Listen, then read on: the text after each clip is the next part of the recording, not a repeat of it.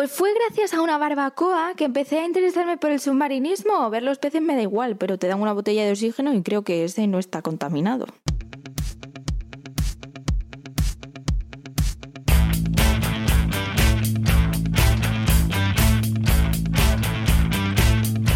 Hola, soy Alba Puerto, vuestra locutora de confianza para temas de salud.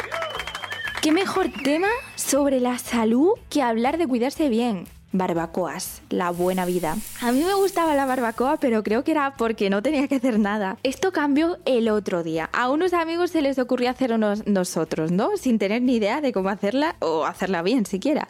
En resumen, tragamos más humo que carne. Primero con esta pastilla para encender carbones que está hecha de algo como de petróleo y no huele precisamente apetecible. Pero luego ya pudimos disfrutar del humo del carbón. Nos llevó horas que la barbacoa cogiese la temperatura correcta, así que estuvimos horas respirando aquello y casi que menos mal que el humo nos quitó el hambre porque tampoco cocinamos suficiente comida para todos.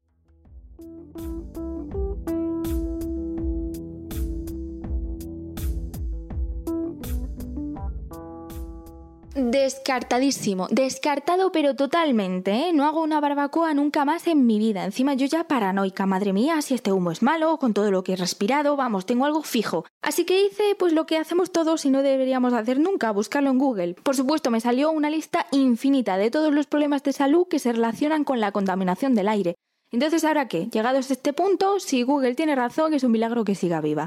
Entonces ya lo mismo aprovecho y me informa un poco más del tema. ¿No os pasa que sentís que estáis muy concienciados sobre lo peligroso de la contaminación atmosférica, pero luego no sabéis cómo de peligroso es?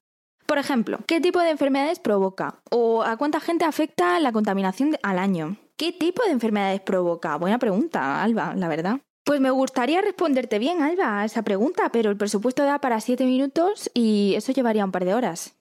Entre otras enfermedades están el cáncer de pulmón, infecciones respiratorias, embolias, isquemia cardíaca u obstrucción crónica pulmonar. En números, ¿cómo de malo es todo esto? Pues muy malo, ¿eh? Mm, muy malo, malo, malo. La contaminación atmosférica causa 7 millones de muertes cada año. Es más de la población de Madrid y esto es cada año. Y la pregunta ahora es, ¿deberías preocuparte? Algunos de los factores de riesgo por los que te tendrías que preocupar es si vives en zonas industriales, cerca de vertederos, carreteras con mucho tráfico, vas cogiendo la idea, ¿no? Y cambiando de tema un poco, ¿quién creéis que vive en esas zonas? Venga, os dejo unos segundos para responder. Exacto, la gente con pocos recursos. No sorprenderá entonces saber que es a ellos a los que más afecta la contaminación.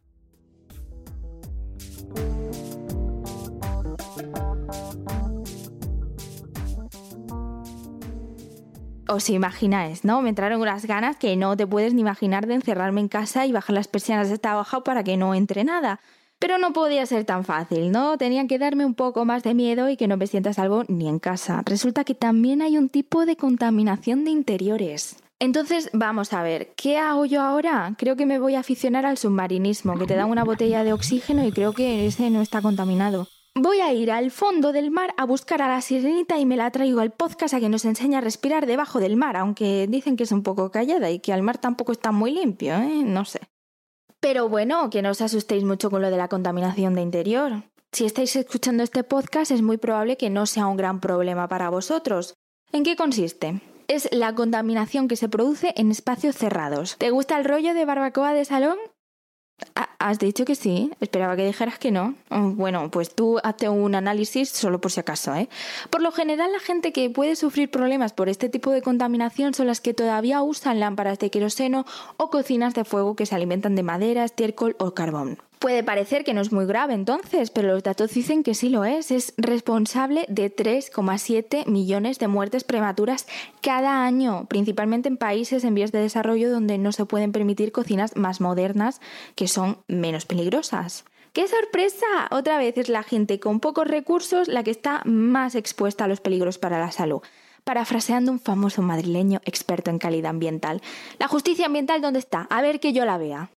Ay, señor, qué bajón, en serio. Es que siempre lo mismo y siempre los mismos. Pues es que la cosa es tan seria que recientemente la Organización Mundial de la Salud ha empezado a considerar la contaminación del aire como una emergencia sanitaria mundial.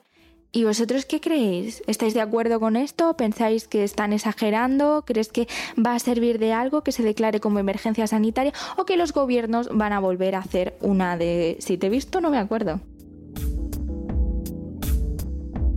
Y así llegamos al final del tercer episodio de What the Health. Uy, cómo me estoy pasando de tiempo hoy.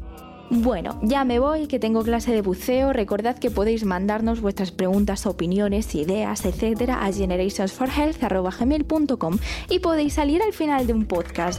Sí, señor. Adiós.